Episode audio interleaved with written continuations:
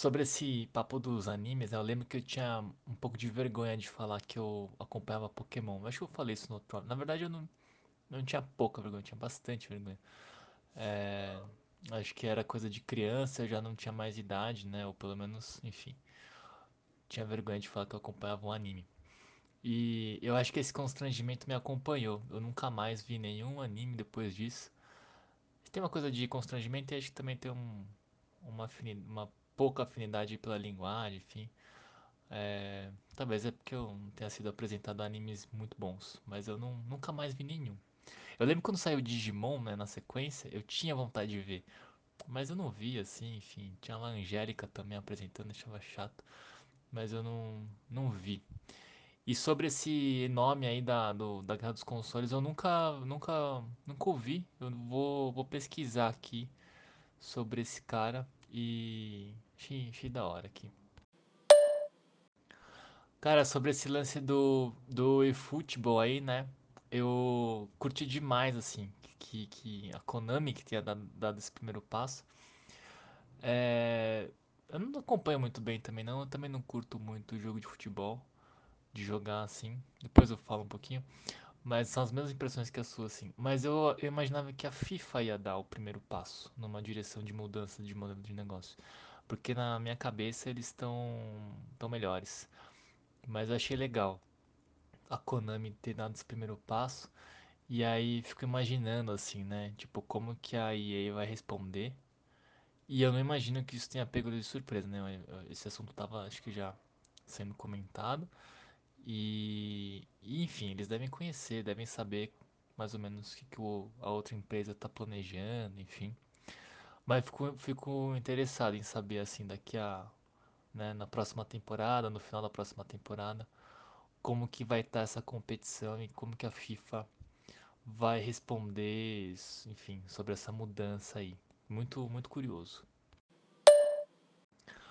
Esse lance do loot box aí da, da, da, da FIFA aí, faz um tempo, né, que isso tava que isso tava sendo discutido. Eu lembro que começou, eu talvez esteja enganado aqui, não, não repesquisei. Mas eu lembro que tinha uma discussão muito. é, começou num, num jogo do Star Wars, eu acho, numa franquia do Star Wars, da EA, sobre esses loot box. E eu lembro que isso entrou numa, numa questão jurídica, principalmente na Europa. Se isso era aposta, é, jogo de azar, não sei se é jogo de azar que é enquadrado lá ou não, mas eu lembro que, eu, pela minha memória, é, o jogo, o, o Star Wars teve que ser remodelado, mas a franquia FIFA não. E eu lembro que esse, essa questão, né, de comprar os, as figurinhas, né, os pacotinhos no FIFA, é, colocava muito em risco o modelo de negócios do FIFA, né, do jogo. E aí parece que um, uma, uma, uma, uma franquia teve que mudar, outra não, enfim, não lembro se era isso mesmo. Eu lembro que o argumento final era que não foi considerado jogo de azar e aposta, porque no final você comprava alguma coisa. Você não sabia o que, mas você comprava alguma coisa. E num jogo de azar, numa aposta, é, você pode né, colocar o seu dinheiro e esse dinheiro não retornar para você de nenhuma forma. E eu lembro que o assim, pela minha memória, né, o argumento era esse, que é nesses loot box do FIFA, você não sabe exatamente o que você está comprando, mas você está comprando alguma coisa, mais ou menos como, um, sei lá, um Kinder Ovo, sei lá. E aí por isso que o bagulho foi permitido lá. Mas é chato, cara. Eu acho chato esse negócio, enfim, de comprar os pacotinhos, porque no FIFA não é cosmético, né? O, o seu boneco lá, você, enfim, você fica com um time melhor. É, não, não curto muito. E aí, não sei que deu, também perdi o interesse em jogar FIFA. E sobre esse lance de jogo de futebol, super é, tenho a mesma opinião, assim, o mesmo sentimento, né, que você. Eu lembro que é, essa postura da EA, né, de que é o lance deles, né, o slogan lá, que é o slogan dele é It's in the game, né? E é tipo a versão longa é If it's in the game, it's in the game, né? Se tá no jogo, tá no jogo. Meio que essa é a, a, proposta aí de valor do, dos jogos deles, que é ser tão parecido quanto o real. Acho chato essa, essa aproximação, porque, pô, cara, porque é mais legal ver um jogo de futebol, enfim. Mas acho que esse foi um dos motivos de eu ter parado de jogar é, jogo de futebol. Eu lembro que tinha uma separação clara, assim, pelo menos era bem mais nítida, assim, os jogos do FIFA eram é, mais, mais reais, entre aspas, né? E os jogos da Konami eram, é isso, o estilo mais arcade, enfim, era mais intuitivo de jogar e muito mais divertido, na minha opinião, né?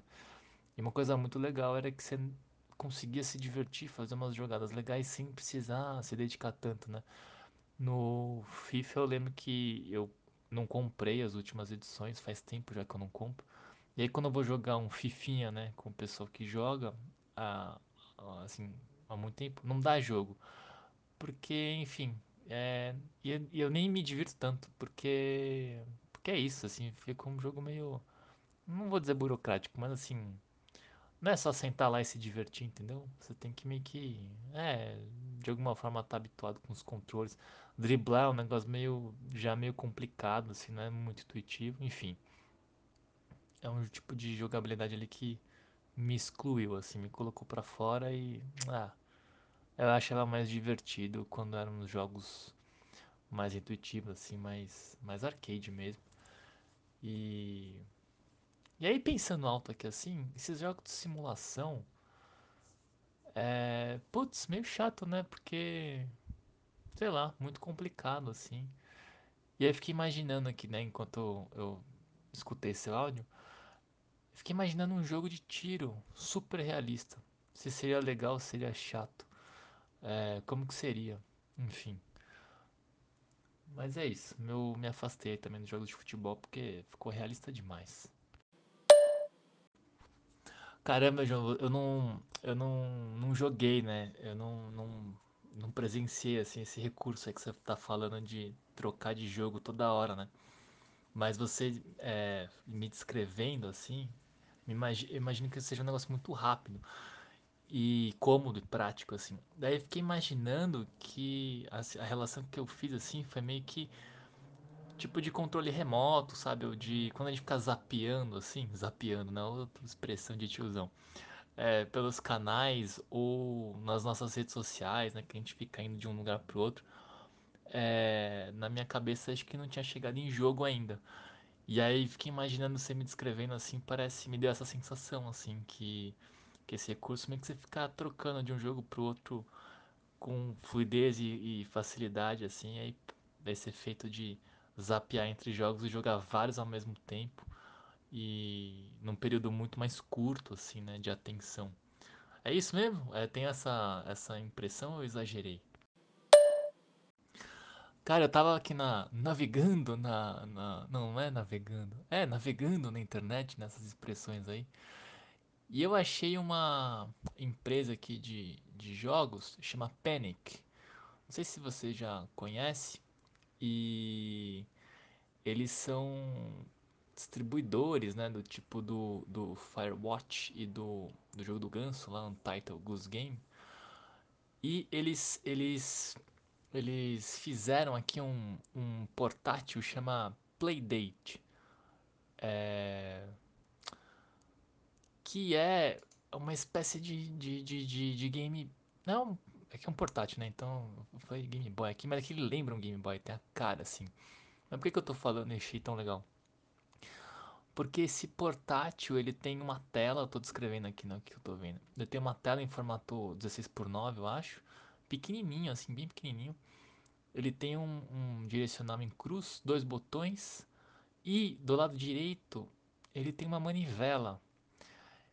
E você joga né, os jogos com esse input analógico assim de uma manivela.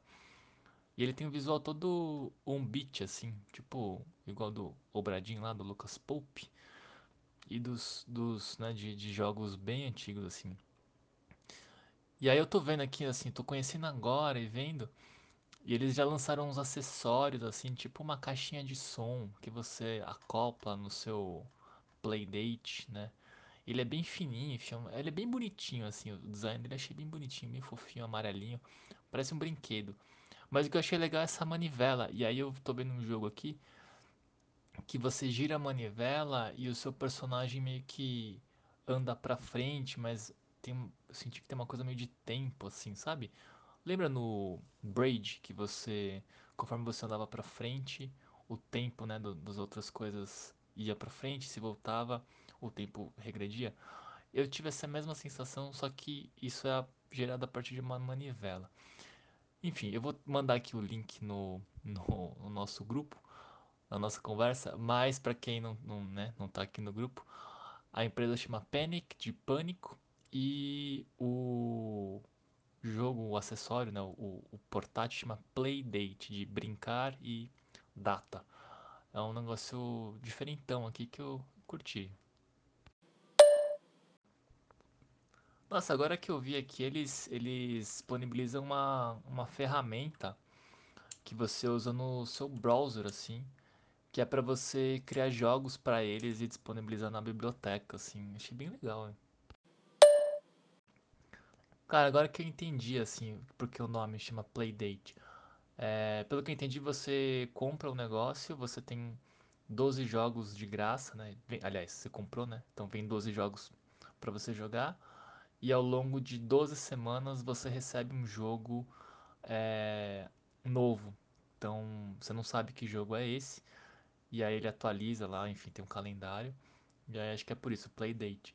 E aí acho que você funciona como temporadas, né? A primeira temporada são 12 semanas, então um jogo por semana e mais os 12 que você vem. E aí fora isso tem essa essa essa essa, essa plataforma que você pode criar jogos e disponibilizar, enfim. Não, não entendi como é que funciona essa distribuição dos jogos criados. Mas achei legal aqui, viu o vídeo, né, um vídeo mal bem feito, assim, achei bem legal.